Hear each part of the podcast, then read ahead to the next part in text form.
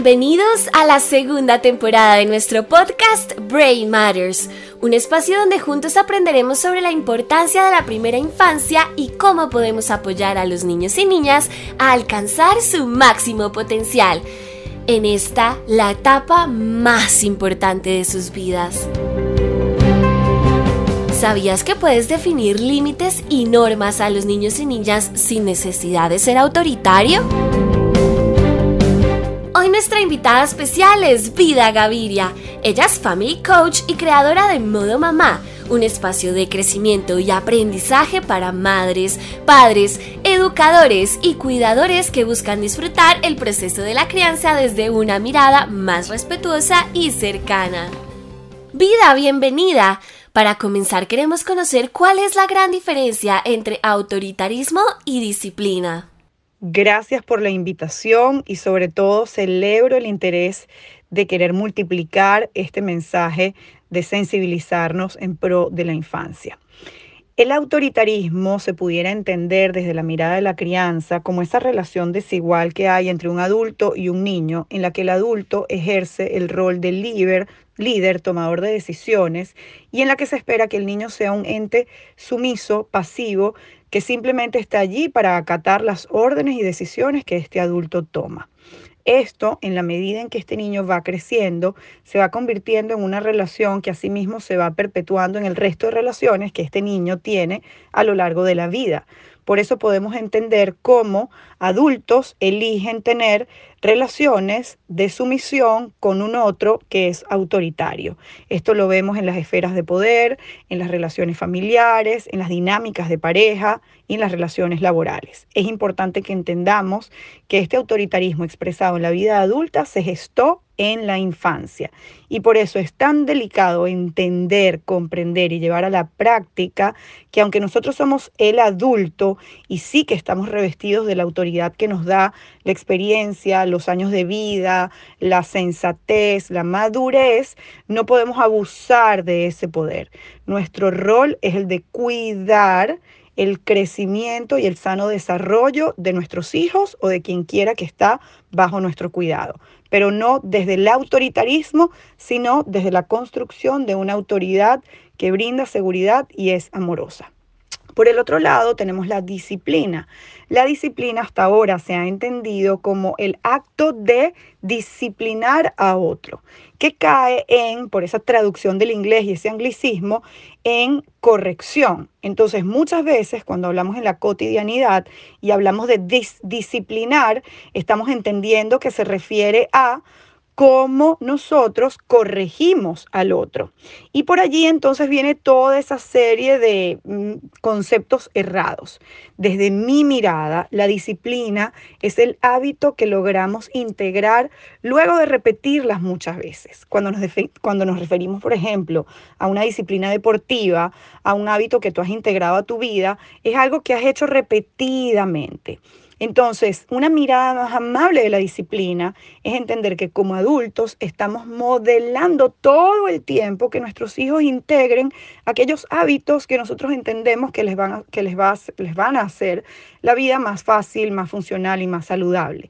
Por ejemplo, yo puedo acompañarte a que tú construyas la disciplina de hacer un ejercicio físico y aún estoy allí dándote ánimos el día que no lo quieres hacer.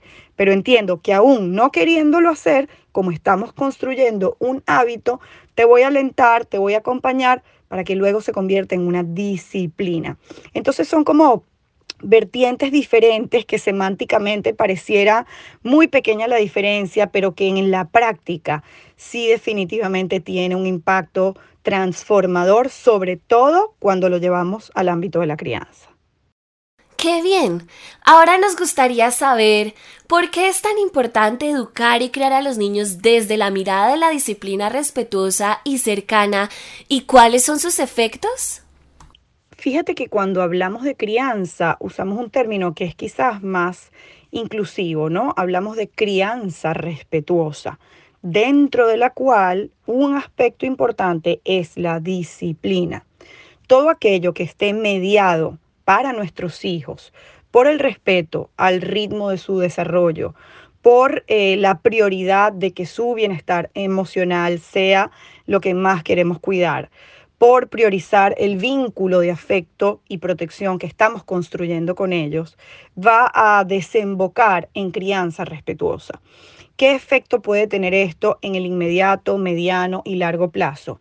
Adultos que van a ser personas eh, sensibles a sus propias necesidades, que van a saber establecer límites claros consigo mismos y con el resto de sus relaciones, personas que van a ser nobles, que van a saber expresarse, que van a tener incluso menos probabilidad de desarrollar patologías o enfermedades mentales y que por supuesto van a entablar en su futuro relaciones igualmente sanas, recíprocamente.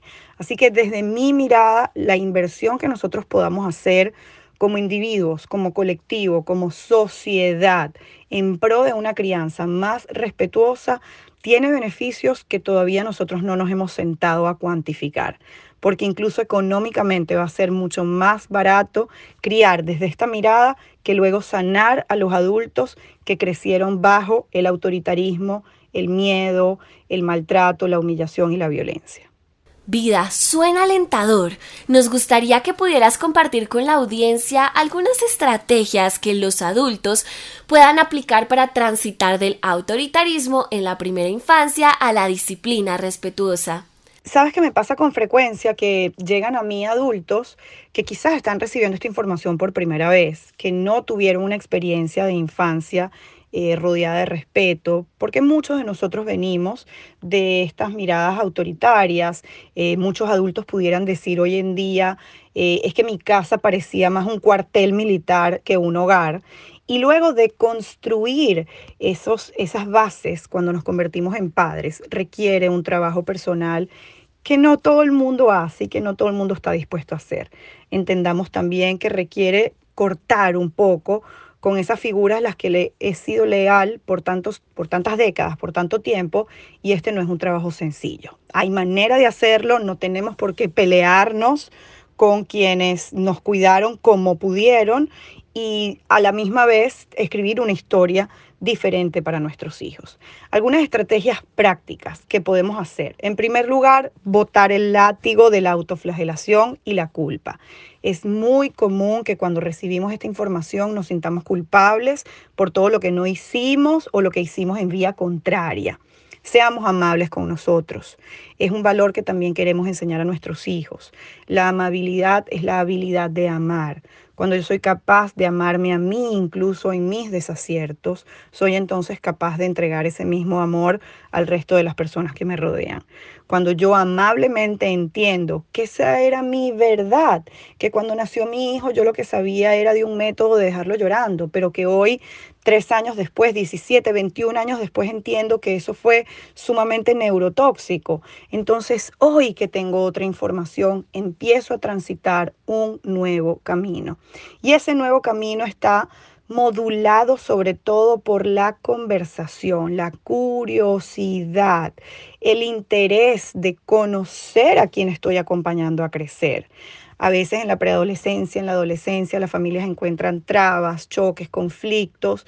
La gran pregunta y la más honesta que podemos hacer es, hijo, hija, estoy aquí para acompañarte y siento que no conecto contigo.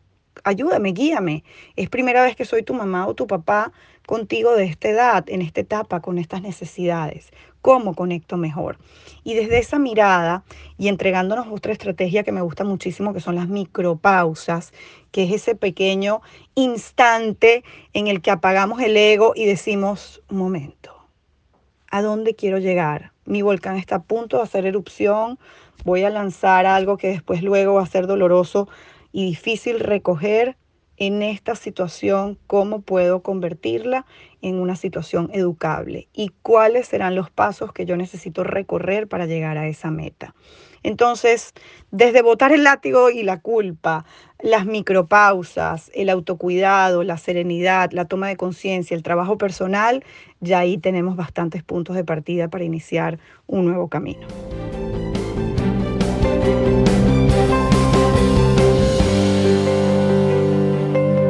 Cuéntanos vida, ¿cómo aplicar estas estrategias puede ayudar a nuestros hijos a transitar su adolescencia a futuro? Bueno, la etapa que más me gusta, y creo que es la que más me gusta porque fue la que yo menos disfruté cuando me tocó vivirla. Y por eso tengo como recuerdos muy vividos de lo que yo sí quería que sucediera en mi entorno y es lo que procuro hacer el día de hoy. Eh, ¿Cómo esto se va a revertir en una adolescencia fluida? Te lo quiero responder con una anécdota.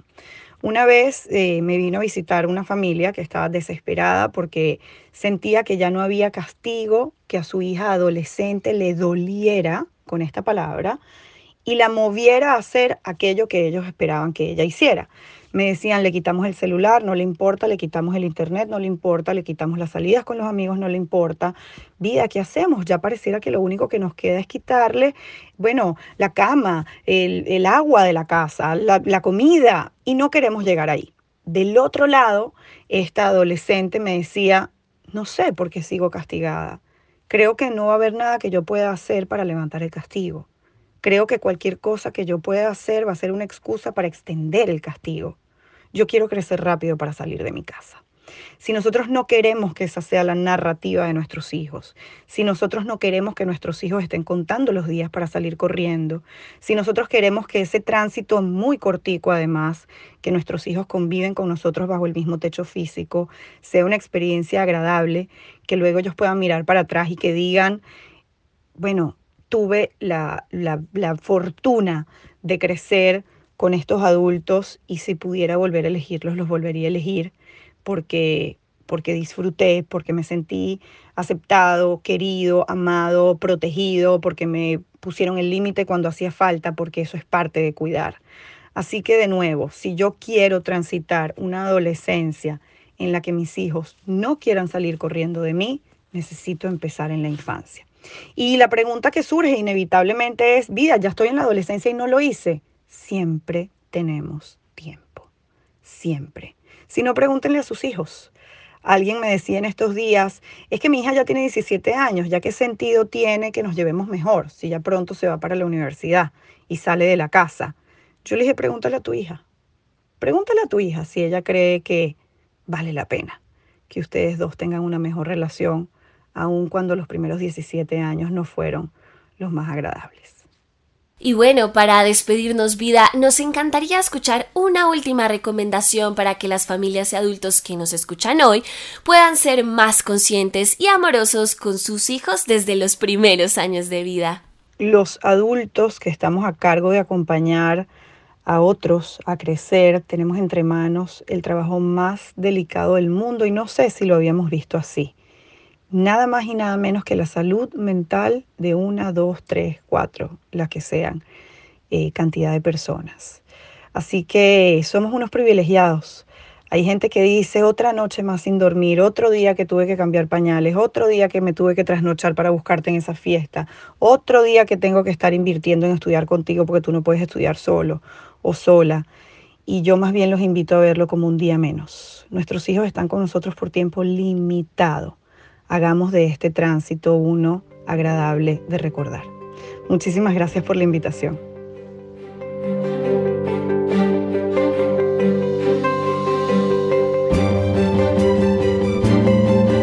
Gracias vida por haber sido parte de este episodio de la segunda temporada de Brain Matters y detallar estas estrategias que seguro ayudarán a la transformación social que tanto buscamos. Y hablando de nuestros oyentes, ha sido un gusto compartir con ustedes un espacio más donde la primera infancia es protagonista. Los esperamos en el siguiente episodio. No se lo pierdan porque tenemos invitados muy especiales. Contamos con ustedes. Esto es Brain Matters, tejiendo mentes, construyendo realidades.